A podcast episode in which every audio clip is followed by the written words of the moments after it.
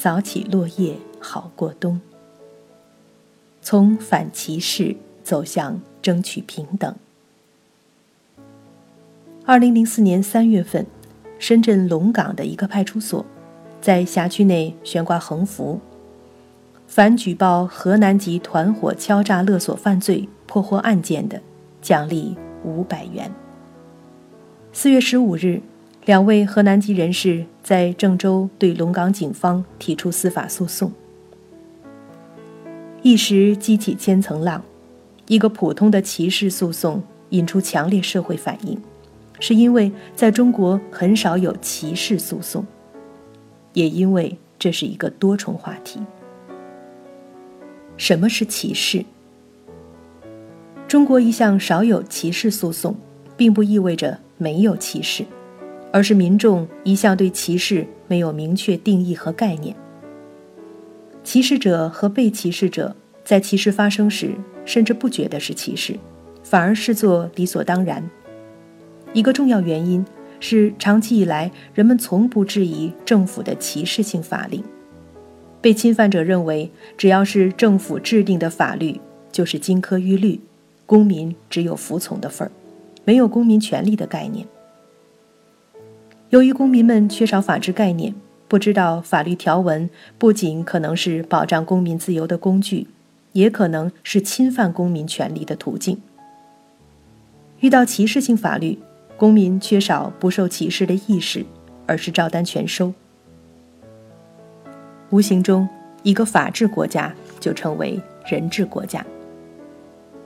既然人们对歧视性法律无动于衷，听任歧视大规模长期推行，久而久之，对歧视本身自然也就变得麻木不仁。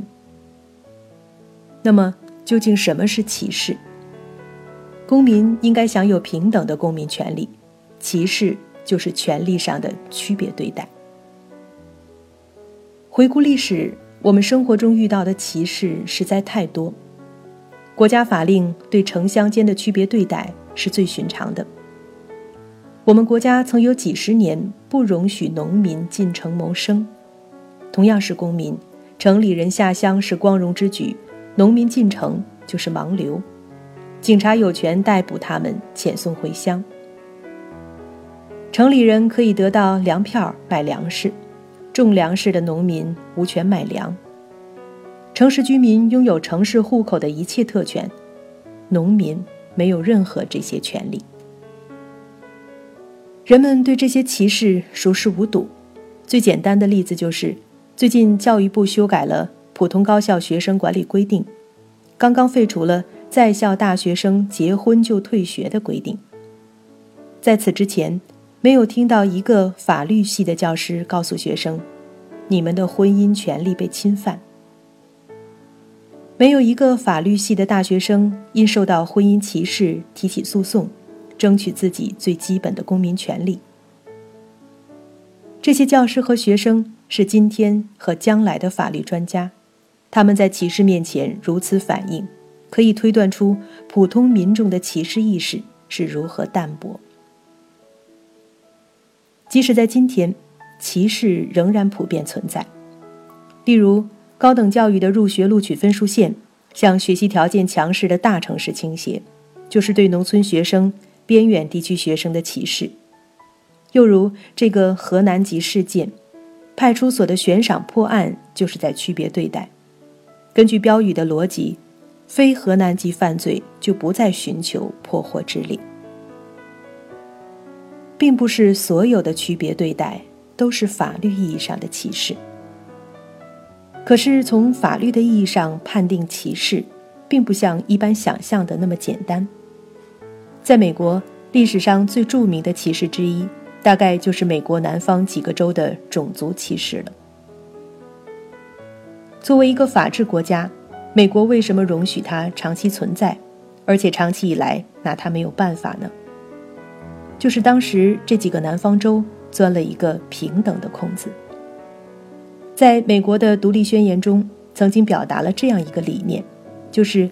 两个民族假如不能很好的共同相处的话，他们可以平等并且分离的自己过自己的日子，以此引出了美国独立的依据。于是后来，美国南方的白人就提出，他们和黑人属于不同的种族，他们可以平等并且分离的生活。因此，南方种族隔离的一些法案虽然规定南方黑人不能使用白人的公共设施，同时也规定白人也不准使用黑人的公共设施，以示平等和并非歧视。直到上世纪六十年代。美国最高法院从教育隔离对孩子的心理影响切入，才打破了这个表面平等、事实不平等的法律圈套。还有一些传统的社区的乡规民约，例如现在的美国还有很多公寓有一定程度的自治权。一个新的住户进来，要经过老住户组成的委员会的通过，而不是。我有钱买房租房，就一定可以住进来。要谁不要谁，这个小社区有一定程度的权利。还有就是雇主雇工，从原则上来说，雇主有权制定一些要求，有雇和不雇的权利。一般来说，要了张三不要李四，这并不构成歧视。因此。什么样的区别对待构成法律意义上的歧视？是公民权利的区别对待，还是需要制定一系列法规来界定？在必要的时候，需要最高司法机构对比宪法作出解释。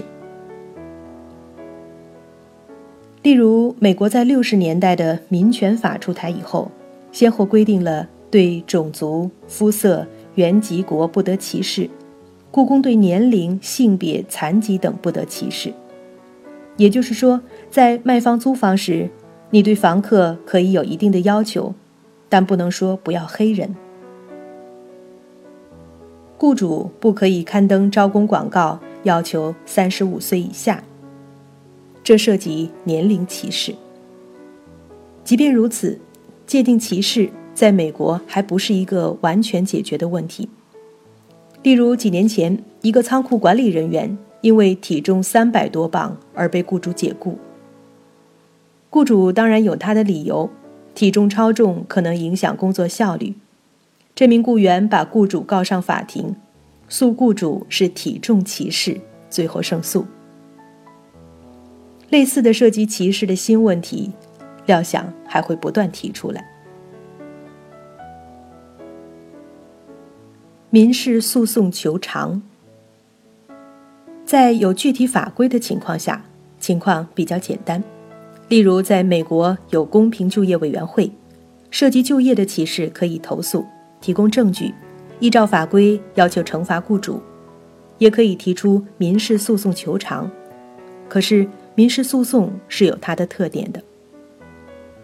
在这个河南籍事件中，许多专家在为原告。寻找告诉的依据，也有许多人认为，是不是有相关法规是能否胜诉的关键。其实，原告提出的是民事诉讼，而民事诉讼是伤害求偿。比如，一个人不小心从楼上掉下来，砸伤了行人，没有法规规定一个人不准不小心坠楼，前者的行为没有违法，后者照样可以民事求偿。求偿不一定涉及金钱，要求道歉也是一种求偿，但是必须证明原告本人受到伤害，而且责任在被告方。因此，证明被告是否歧视，反而不是第一优先重要，因为即使证明被告歧视，并不能证明他的行为对被告个人造成值得求偿的伤害。正因为民事求偿可以不必依据法规，只需证明伤害，所以生活中时时可能发生。因此，对伤害证明必须要求很高，否则求偿泛滥，社会无法收拾。如这个河南籍事件，原告事实上没有金钱求偿，但如果我们假设原告求偿一人一百元人民币，金额也看上去也很有限。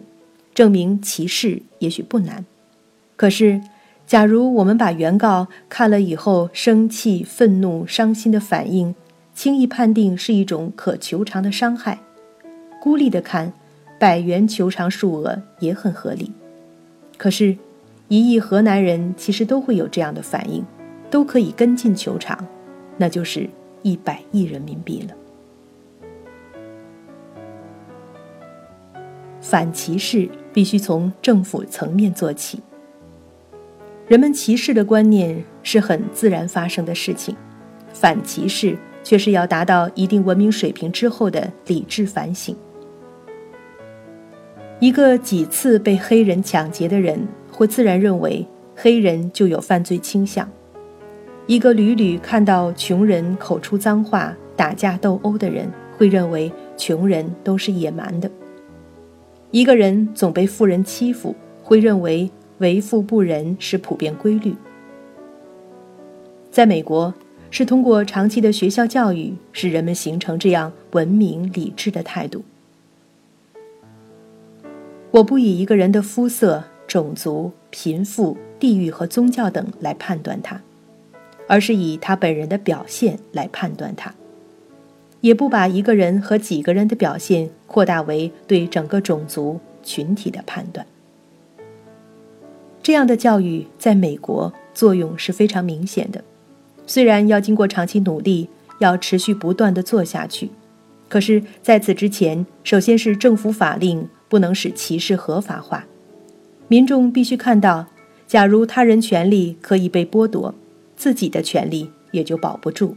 农民的权利可以合法侵犯，城里人的权利也岌岌可危。